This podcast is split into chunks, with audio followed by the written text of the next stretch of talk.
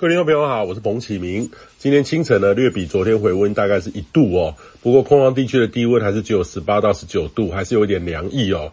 那今天开始水汽显著的减少，预期白天各地都会回温。那北部东半部比较少哈，大概是二十五到二十七度。然后中南部呢超过三十度，也建议北部跟东半部的朋友要好好把握今明两天放晴的较稳定天气，可以多晒洗一下衣物。那这波呢，东北风对台湾的影响呢，这两天将会显著的减弱，不过也只是短暂的空档。新的一轮冷空梗高压呢，正在高纬度区域南下当中。那这波呢，前缘在中国南方会伴随着水汽，预期周四周五会有封面云系接近北台湾，北部、东北部会开始逐渐会有雨势。周五开始到周末，新的东北风再度报道，北部、东北部再转湿凉的天气，温度呢也会再度的下滑，预期呢会降到十八到二十度之间。那这波呢跟上周末的变化很类似，还是请大家要注意这几波温度的波动。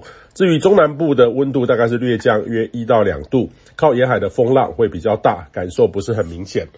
那下周一二呢，开始也会再度的回温，呃，在下一波的冷空气预期是下个周末，等于是近期呢一波波的冷高压很有节奏式的南下，连续几天的温度落差也会显著的增大，波动增加，温度也会开始逐步的下滑，这个是典型进入秋天的天气形态哦。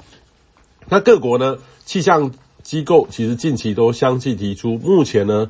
东太平洋靠近赤道附近海域的海温是比较低的哈，有持续在今年冬天发展成为反声音的趋势，但是对于强度还是有些不确定性哦。有的预测跟去年冬天相近，有的比较弱，有的偏强。通常呢，若是很显著的反声音，会让东亚的冬天冷高压比较活跃，很容易有的这种冷空气南侵，发生的频率会比较高。有时候呢，也会让台湾的春雨变少。那去年到今年上半年呢，就是类似的情境，这个是我们必须要值得留意的哦。那不过国际上呢，原有的能源因为供需还有政策的变化，早已显著的大涨，创下历史新高。加上这个气候的讯息呢，更推波助澜。